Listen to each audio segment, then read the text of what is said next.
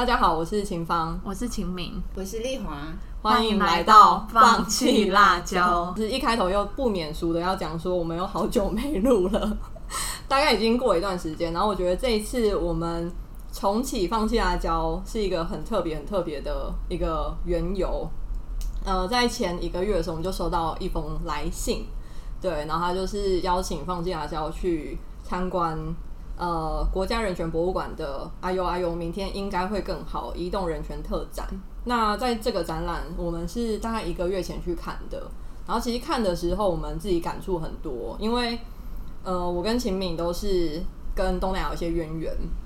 其实一开始的时候，我们都一直想要往外跑，就是想要去其他东南亚，或是很喜欢在东南亚生活。但我们也会发现说，我们完全就是忽略说，其实，在台湾的。呃，外国人来讲，其实应该是这一群外籍义工是占最多的。那我觉得这个东西不打紧，就是我们可能自己会在路上看到一些小吃馆啊，或者是在车站的时候会看到这些外籍朋友们，但是我们觉得好像我们生活跟他就是两条平行线。但其实，在看展的时候，我们就发现。其中一个展区，它是在讲说我们的食衣住行跟这些外籍工有多么有连接，我们才突然觉得说，哎，其实不是我们想象中的那样子毫不相关，而是有很多的连接。那其中让我们觉得最讶异的，应该是在展览的时候，有一间房间，它是呈现了就是外籍渔工在船上看到的一个视角。就那个视角呢，它其实是一个很窄的。裂缝嘛，隔板，那你只能看到海上的情况，就是在那个窄窄的一个视角往外看，然后我们才会发现说，其实对于外籍移工来讲，看护工应该是我们比较熟悉的，可能大家的家族里面多少会有这一位外籍移工来帮助我们照顾我们的家人，然后我们也知道说，其实很多工厂里面有这些外籍移工，可是我们。对于渔工是真的好遥远哦，就他在一个船上，然后台湾人有多爱吃海鲜，大家应该都知道。可是我们却不知道说，哦，原来帮我们捕鱼的是这些外籍渔工们。然后我觉得今天的呃机会非常特别，就我们邀请到丽华姐，那她是宜宜兰县渔工职业工会秘书长。那其实丽华姐还有一个，我那时候是。呃，点击一个文章进去看，然后发现说，丽华姐她其实在二零一七年得到美国国务院颁发的英雄奖，然后那一年她只颁给八位，全球只有八位，然后丽华姐是台湾的代表。那其实这个奖呢，我觉得英雄奖之后我们等下会聊一下。那我觉得英雄奖奖在这边的定义是，他去协助打击人口贩运，然后对抗不公不义的行动的斗士。所以，我们等下会请丽华姐分享一下这部分。但最一开始，我们要先请她自我介绍。大家好，我是宜兰县渔工职业工会秘书长李丽华。好，那我们一开始想要先请丽华姐，就是来介绍一下，就是当初为什么会成立这个渔工职业工会的背景，还有起因。好，一开始的时候，其实我们是接触到一个职业灾害的遭受职灾的一个渔工。那从他开始，那那个时候我们才慢慢发现说，这个渔工的这个劳动条件，他们的工作环境好像很不理想，所以我们就开始着手，呃，去在同乡会里面啊，他们当时候就已经有一一有一个蛮大的同乡会，蛮有呃组织的一个同乡会。那我们我就问他们说有没有兴趣组织工会，他们都说哎有兴趣。那因为这些渔工啊，就是菲律宾渔工为主嘛，但是当时候是因为我先生会讲 Tagalog，，所以可以比较可以跟这些菲律宾人沟通，所以我们就以这些菲律宾人开始来筹组工会。那这些菲律宾人其实菲律宾在他们在母母国的时候也有参参与过蛮多的这种呃工会的这个运作，工会的组织，所以他们有蛮有概念的，就是对于工会组织这件事情，所以呃。蛮踊跃的会参参与。那那时候想知道说，那时候在工会成立的时候，最主要的嗯，可能目标或是行动是什么呢？呃，就刚前面讲的，就是说我们看到他们劳动环境条件有有好像很不理想嘛，所以我们比较是朝向呃提升他们这劳动呃的条件，然后还有改善他们劳动条件，跟让他们有有有一个组织的这样子的一个呃，有让他们有一个归属啦，然后再再来就是在法嗯国内的这些法令上面可以有一些对他们的保障。那在，因为我们有看到说，其实工会它还是主要是有三个呃事情，就是社会倡议、法律修正跟个案处理。那在个案处理的部分的话，就是以工会的角色，或是丽华姐你的角色，要怎么样在政府、雇主跟中介，还有义工本身去做一些协调？嗯，因为呃，我自己以前在公部门工作过，所以做呃处理这些个案的时候啊，呃，不不会是我自己直直就直接跟这些雇主去去喊的讨价还价，那应该一定会是透过政政府部门来进行处理跟解决这个问题。那有时候会有的困难就是这些这些渔工他们呃自己本身坚持不下去。那还这个会牵涉到的是，就是地方劳工主管机关他们的处理个案的方式，或者是呃呃，不是不是那么会处理个案啊，有一些考量啊，或者是因为地方的人事呃的这些压力啊，那所以他们就会妥协啊，让就是第一时间就会叫中介公司把外劳带回去中介公司的宿舍，然后呢？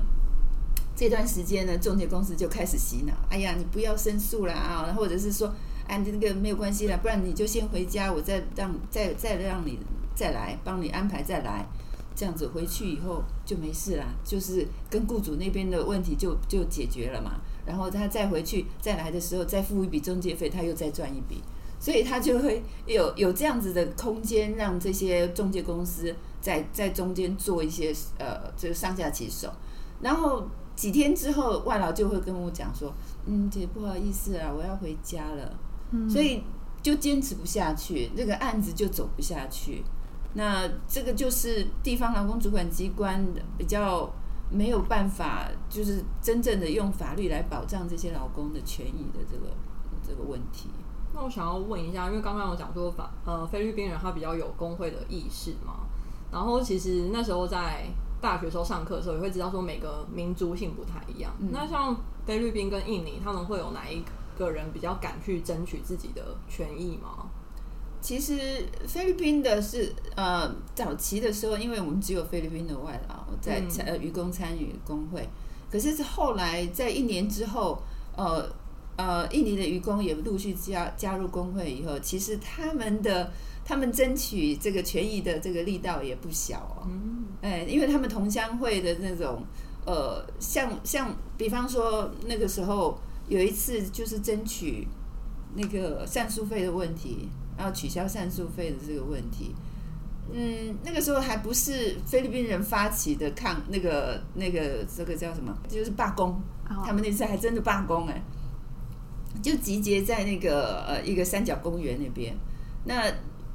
这个政府部门就打电话给我，他说：“哎，李小姐，你知不知道？呃，今天早上哈，有一百多个那个印尼渔工哈聚集在哪里，然后他们就罢工了这样子。”我说：“哦，好。”他说：“那你可不可以帮我们了解一下？”后来后来是呃，这个是渔呃劳动部。后来呢，渔业署打电话给我：“李小姐，你知不知道今天早上有 三百个渔工聚集？”我说：“刚才不是说一百个吗？现在怎么变三百个？”所以后来我就从中立开车开车开到南方澳那边去看，哇，一片，你知道吗？在那个三角公园那边，他们就是抗议什么？因为他们去听到那个宜兰县政府去做那个呃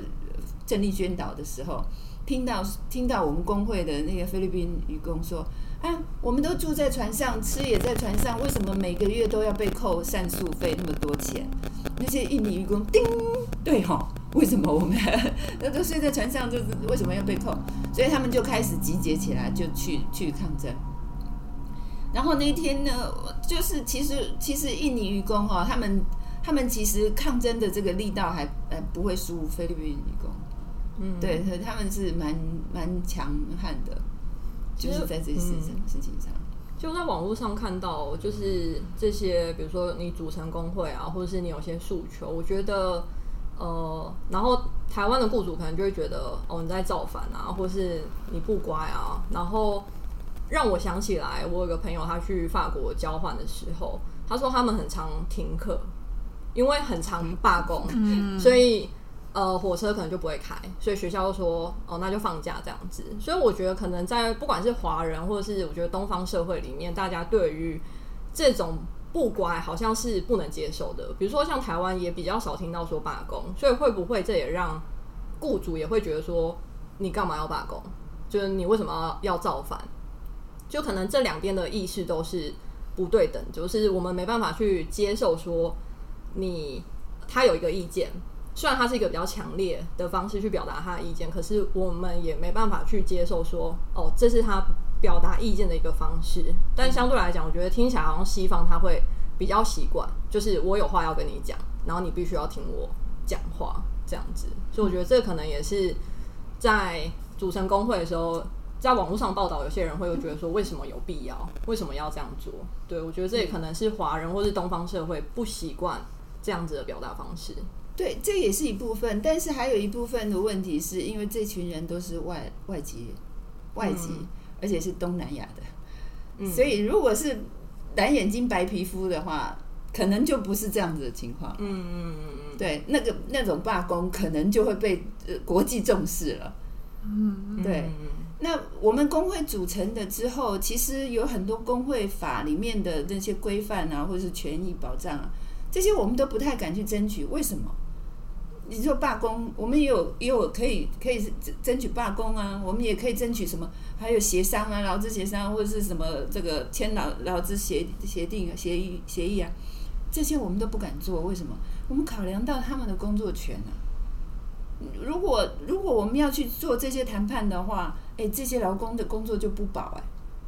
那我们要负担好大一个一个责任，就是说他一个月没有收入的话，一个月两个月没有收入的话，他家里面那边就会有压力。对，嗯，所以他们不可能放着家人的这些经济状况，就是就是没有收入的这样子情况来跟我们一起做抗争，我更不用说去去罢工了。嗯。那一次是因为真的，因为因为印尼政府已经有宣布，就是说印呃印尼的渔工不能再扣上诉费，是他们自己政府片面这样子宣布，所以他们就有有很大胆的，就是去抗抗议，然后希望他们的政府也可以帮他们讲话这样子，因为不是你们讲的吗？不是，他就说你政府不是这样子讲吗？后来他们派一组人去政那个印尼政府办办事处那边去跟他们讲的时候。印尼办事处怎么跟回答他们？他说：“这件事情只有神可以帮你，但是我不是神。” 鼻子摸着就回来了。这个借口好像听起来蛮厉害的，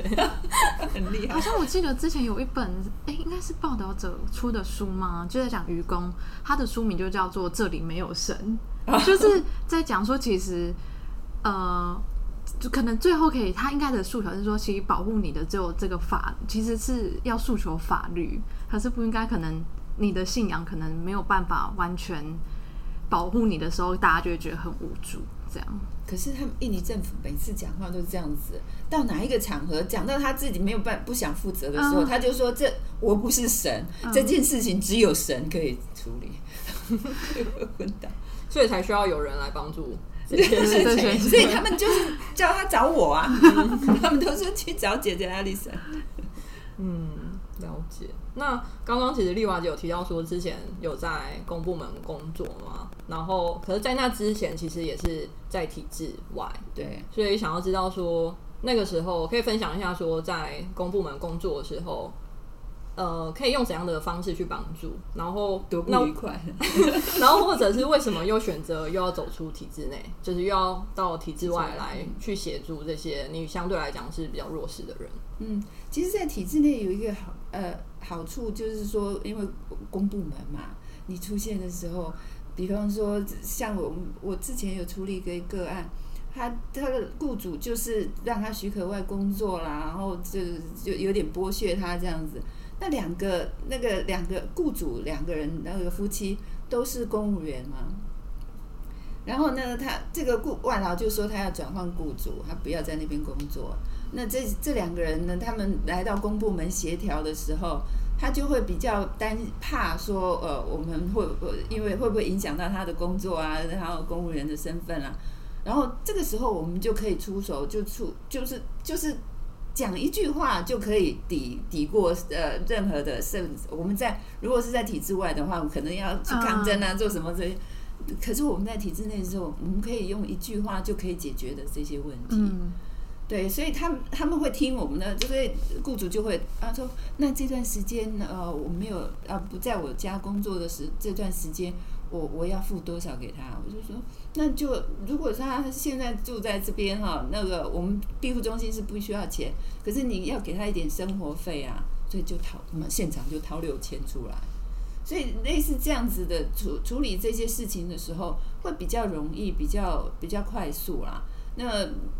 那个如果在体制外的话，可能又要要花太很大的力气。但是在体制外，现在我的做法就刚刚讲的，就是说这些这些工作，就是处理个案的时候，工作其实本来就是应该公部门要要呃要负担的负起的责任嘛。因为他的角色就是应该要来处理这些问题，就像我自己在公部门的时候一样。如果这那个 NGO 不可能来处理这些个案，去面对雇主，去面对中介，所以当时这个这件事情就是应该交给政政府部门处理。所以你会觉得那个优势是在于说你懂了那个游戏规则吗？对对对对，就是你可以懂说公部门它的流程或者它怎么进行，所以你反而可以对症下药，知道找到哪一个关键的。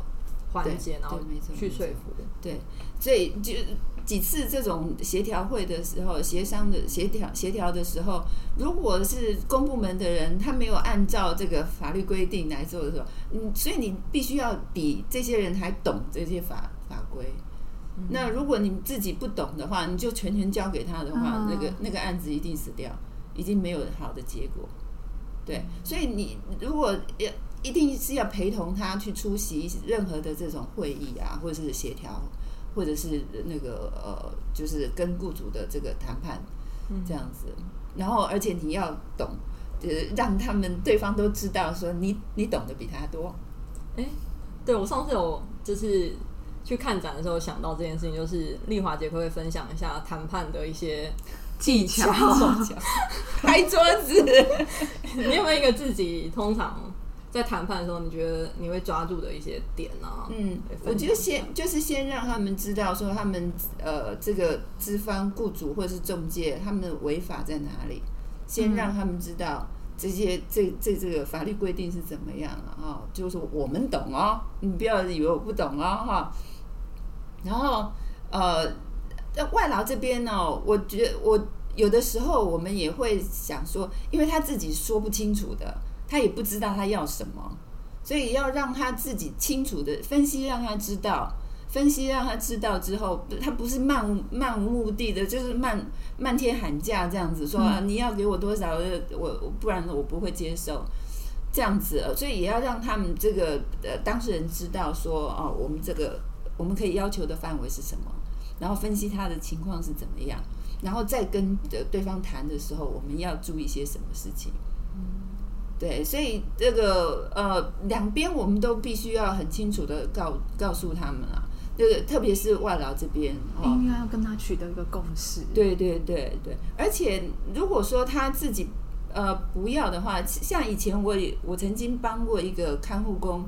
呃拿回来六万多块。因为其实他那个时候，他他本来应该是在厂工工厂工作，然后那个那个有钱的老板呢，就把他放到家里面工作。哎，那个工作是不是人做的？你知道每天的工作好多好细琐，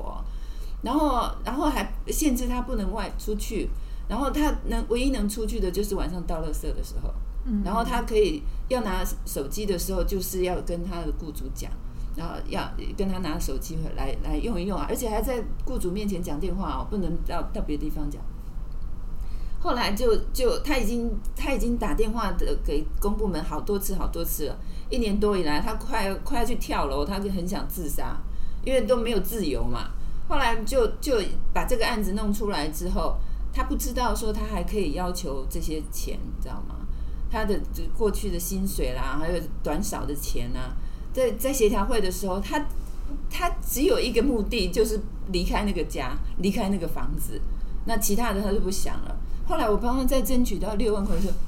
还 还有六万块可以拿，所以这个这些事情就是让他知道说，呃，就是说我会帮他计算哪些钱哪哪些东西哈，你可以争取的是哪些。那如果说超出的，有的时候他们会讲说，那个更要更多，那个就不行了。哎，那对方呢，这个那个呃资方呢，雇主那边呢，我们也要让他知道说，这个是在他的在这个部分是在法律保障的部分哦，呃范围内哦，你不能不能超太超过。比方说，那个之前有一个渔工，他们在海上工作的时候，他跟船长两个人在船上而已，那天。船就烧起来了，晚上哦，后来他就叫那个船长说：“赶快，赶快跑了，赶快跑了，不要不要再再待在待在里面。”那船长就说：“没关系，没关系，等一下，等一下。”后来他已经跳下去，他又跑上来就救那个船长，你知道吗？后来他手受伤了，受伤了之后呢，那个回来回来以后，那个船长那个船东都没有帮他带带去看医生啊什么的。他的他的身体啊，那个手受伤的事情，他都没有管他啊，他就是包扎包扎而已，就后后面都没管他。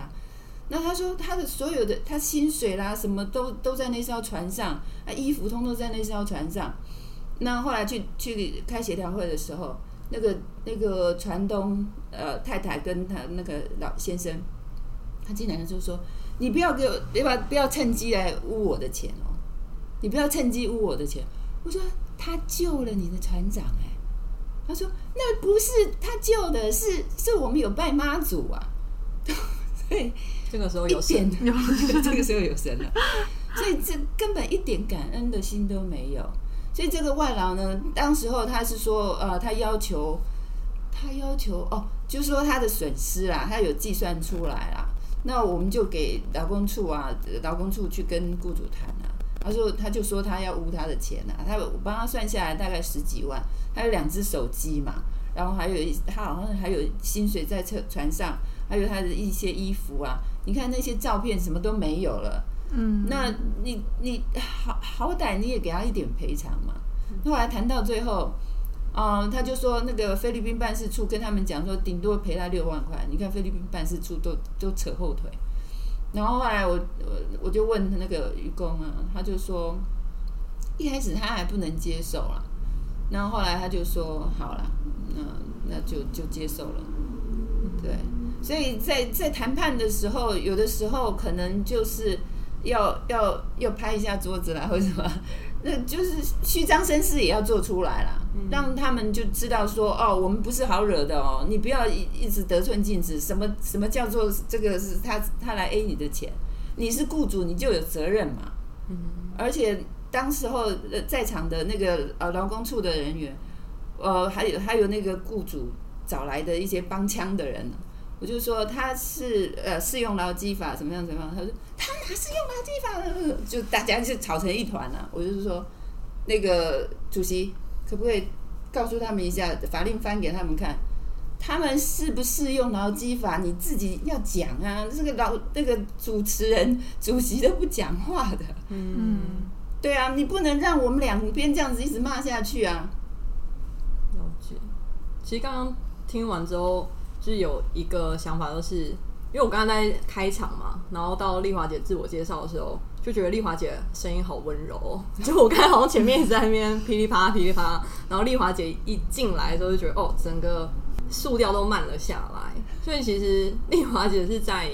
呃比较偏向男性的产业啊之类的，其实做了很多。因为从一开始那个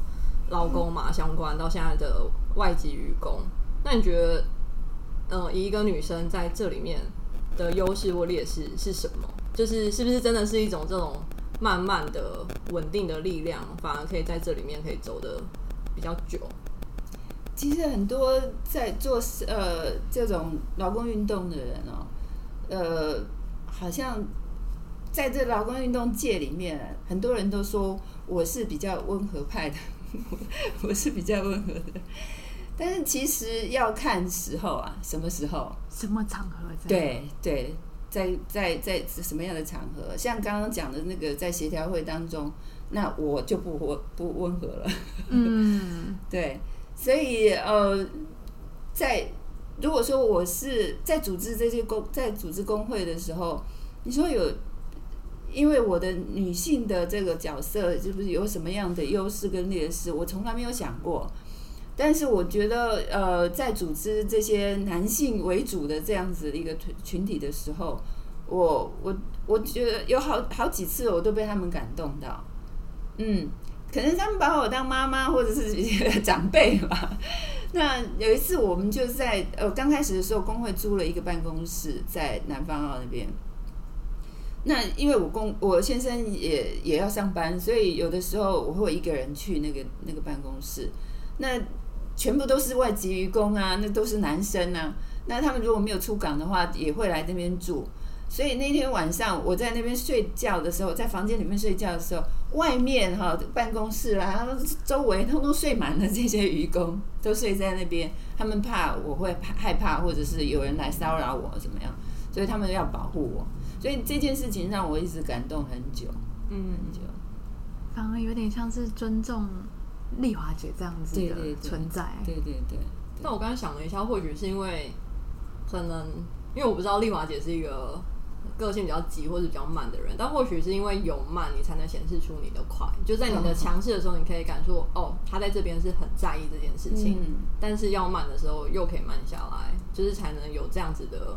对比吧。因为如果一直很急的话，嗯那我因为我跟秦敏可能都是比较急躁的人，就是就是就是这样子的速度。哎，我我会慢放慢下来，是我学过的，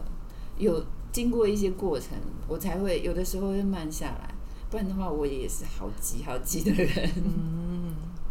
希望有一些课题可以让我们学习到。那秦明就要加问吗？那我有点想要是问说，嗯，像是因为我们呃，像是说像是我们平常所接触到的看护工或是厂工，就是呃，他们其实发生一些事情是可以可能可以拨打一九九五去做一个求助，一九五五去做一个求助，然后。或者是甚至是可能可以在直接在陆地上去寻求到一些帮助吗？可是我很想要请问丽华姐说，你会怎么去跟这些义工跟呃跟这些渔工们说，如果他们真的碰到困难的时候，他们应该当下该怎么样的一个呃心？不论是说他们先去记录说他们碰到的困难，或者是说当下他们需要什么样的心境转换，能够在把他们在床上。船船上发生的事情能够记录到陆地上，跟其他人寻求协助。其实这个是蛮难的，因为我们现在还是还在讨论那个 CCTV 啦，还是 WiFi 船上装 WiFi 这件事情。嗯嗯，像远洋渔船上面的这些劳工啊，就是你要求救的时候，那一九五五都没办法的。就像远洋渔船，而且远洋渔船他们是。属于渔业署管辖的，你打了一九五五还不会通哎，哎，你通了以后，你打，即使你在靠岸的时候，你打一九五五，你打了过去，他就帮你转渔业署，渔业署的谁谁谁，然后渔业署又把，呃，又说哦，这个这个是劳工的问题，他又转给那个地方的劳工单位，啊，劳工单位又说啊，这个不是，这个是远洋渔船，又转给啊什么？哎，海洋局，海洋局又说哦，这个是劳工的问题，又转给渔业署，踢皮球，踢来踢去的，搞了半天，他到底是应该谁管？所以我们在想说，就是这么这么久以来啊，这个问题一直都都存在，而且即使在陆地上的这些劳工、这些渔工，他们也不太想打一九五，因为太不好用了。你还有一个通关密语啊，问东问西，问了一大堆。就放弃。对，那还有后来我才知道，他们还要问你家里的地址在哪里，家家里面就是呃在母国的地址啊，问的好细啊，好那就是他们受不了。那紧急的时候你怎么求助啊？怎么求救啊？所以后来我们在在想说，真的政府部门他一定要有一套这样子的机制出来啦。不管你在远洋或者是沿近海的，那你都要有一个紧急的可以可以救援的这种电话或者是连线。那嗯，有很多这种就是远洋渔船的这些劳工啊，他们在海上，他们有的时候会自己拍录下一些影影影像，然后就会透过一些一些管道然后就传传传传传到我们手上这样子。嗯对，所以其实我我比较希望将来有这样子的一个机制啊，就是说我们有一个嗯有一个计划，希望就是说他们帮他们建立一个海外就业的安全网网络。那其实这呃前几年那个时候还没有疫情的时候，常常会去印尼嘛。然后我们就想说，因为去去那边拜访的是很多都是返乡的渔工啊，然后像 Supriando 那个案子的时候，我去了好多次好多次，然后也找到很多他们的一些远洋渔船呃在远洋渔船上工作返乡的这些劳工。那我呃，或者是找不到的，或者是是是是失踪的，在海上就失踪了或死亡的这样子的案例。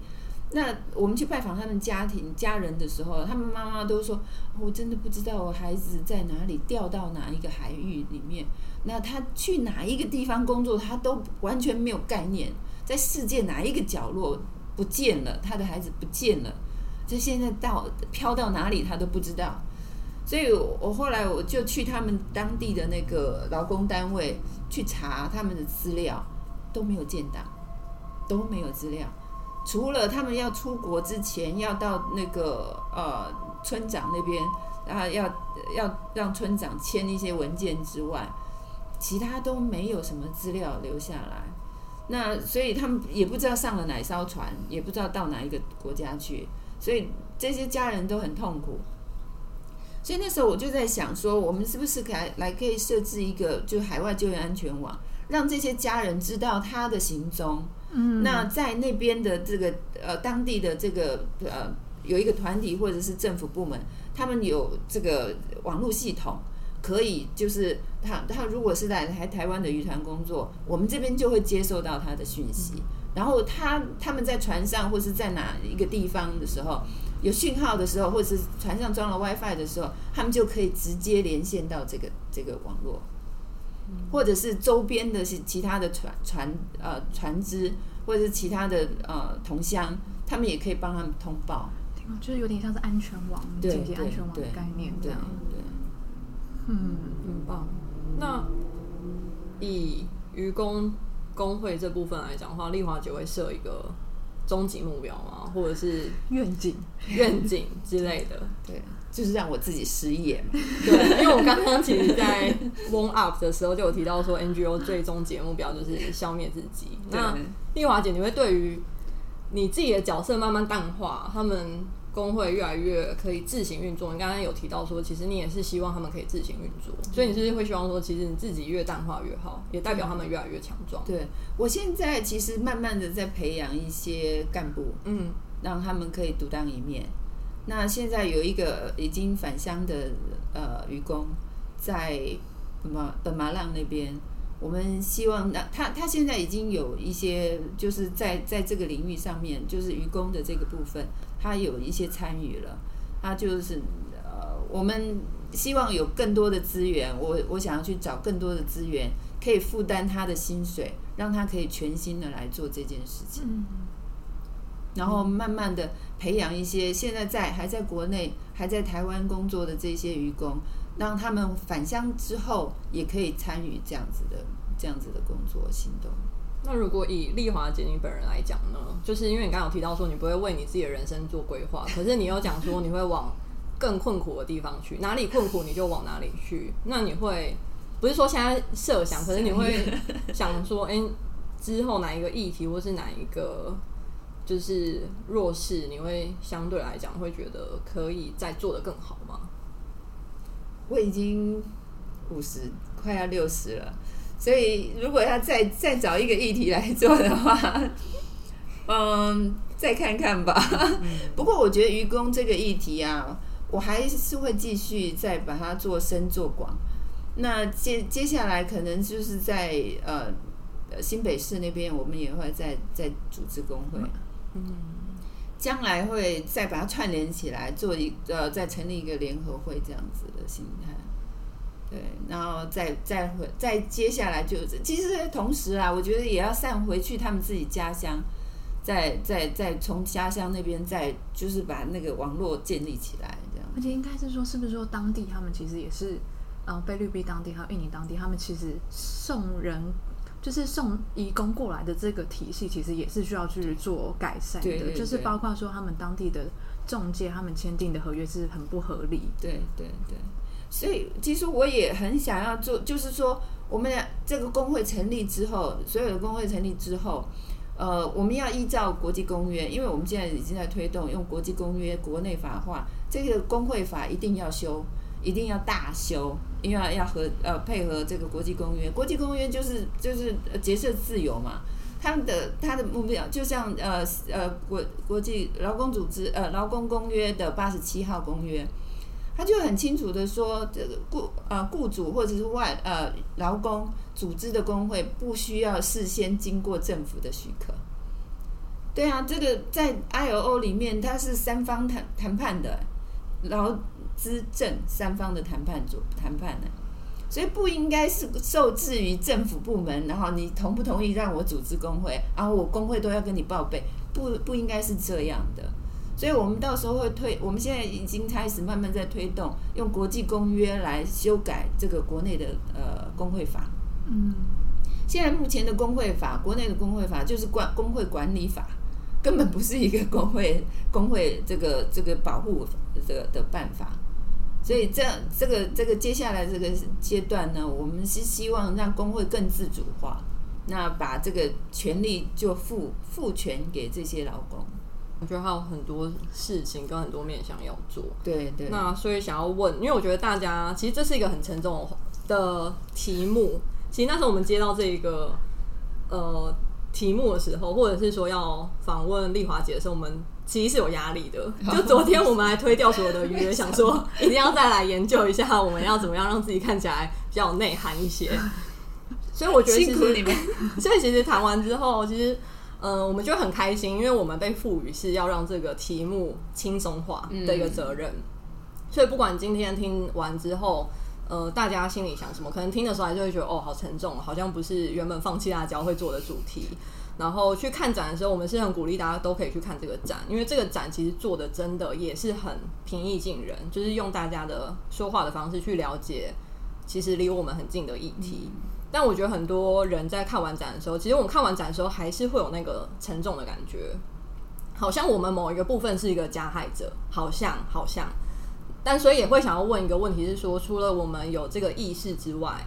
尤其是愚公，我们很难接触的这个议题，我们该怎么样去有行动？因为我觉得你说要加入 NGO 或是要再做更进一步，我觉得一般人会觉得好难哦、我要怎么做？那有没有什么东西是消费者可以做的？比如说像一开始丽华姐有做的是为义工募集冬衣，我觉得这个是哎、我觉得我可以做到。会大众也可以参与。对对对，大家很容易去做到，只要告诉我时间地点，每年我觉得都可以去做这件事情。那有没有可能是呃，在购买支持或是抵制？就我怎么样去买没有被剥剥削愚公的渔获？就是丽华姐这部分你有在规划吗？或者是我们怎么样去很比较轻松的去参与？对，其实我常常会被问到这个问题，因为很多人很想参与这样这样子的议题，但是又不知道从何下手，从哪里开始。那如果你刚刚讲的这种，就是我们一般民众的话，可以怎么样做？那呃，其实在去年还是前年哦，就是有陆续有呃一百呃一万多个这个美国的这个消费者写信给我们政府，就是呃希望他们呃不要再进这个有血汗的海鲜进到他们的国国内，那就是抵制这个血汗海鲜。那因为他们呃有几艘船哦，就是在几前几年当中都有这剥削劳动力的渔获要进去美国嘛，所以他们美国的消费者有这样子的行动。那接下来其实我觉得有也让我有有一些反思反省哦，就反思，就是那国外的消费者都会有这采取这样的行动，那我们自己国人的船只就做这样的剥削行为，那我们自己国人在消费的时候，我们不会有话讲吗？我们不应该要提出一些抗呃这个意见吗？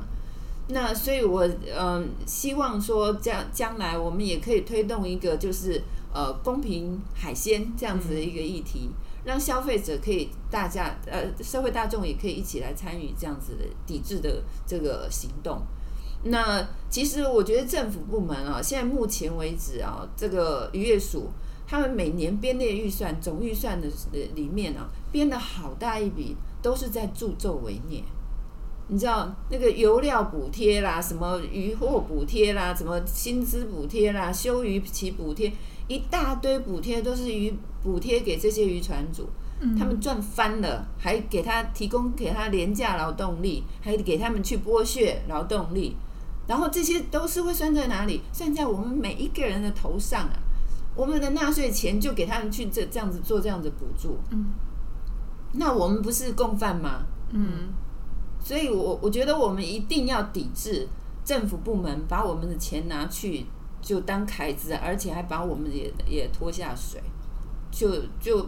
就是呃变相的，就是我们也一一起跟他们这些渔船主在剥削劳动力。嗯。其实我觉得，可能一般消费者如果之后有这样的机制的话，我觉得是很棒。然后或者是另外一方面，就是如果你会进到企业，嗯，比如说一些量贩店啊，你担任采购，或者是你可以有那个权利去推荐、去做好这件事情的话，我觉得都会是一个很直接，或者你更间接的帮助一般的消费大众。对，就是就是那个呃，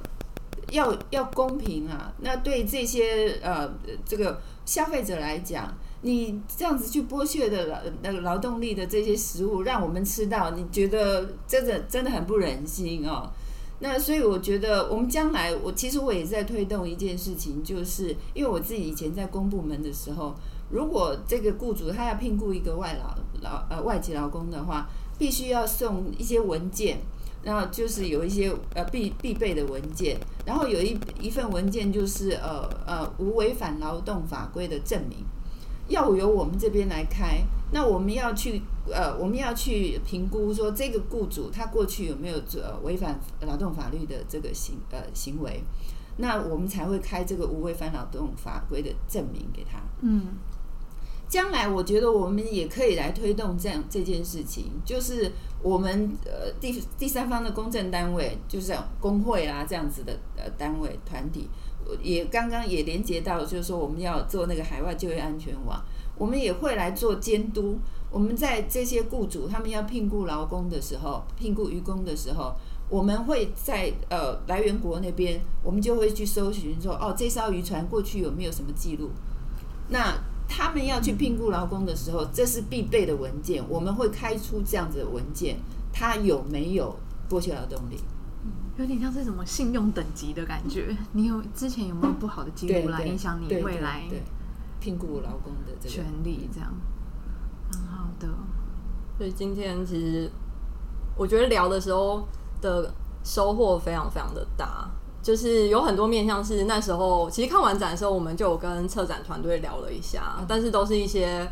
没有答案，所以他们就鼓励我们说：“那你应该去找答案。”就是从。这个对话之中去得到，然后算是我们的初体验、初尝试。然后我觉得我们应该做的蛮好的，把这个议题 就是用更轻松或者是更平易近人的方式去聊完。然后非常谢谢丽华姐今天的时间，希望对你们有一些帮助。嗯，然后也非常感谢就是害喜策展团队的邀请。那这个展的话，它会在景美的人权博物馆，然后一直展到三月二十七号。对，所以就是欢迎大家都可以去看。那如果你有看完之后有一些感想想要分享的话，都可以写信给我们分享，这样子。好，那我们今天的节目就到这边为止。好，谢谢，拜拜，拜拜。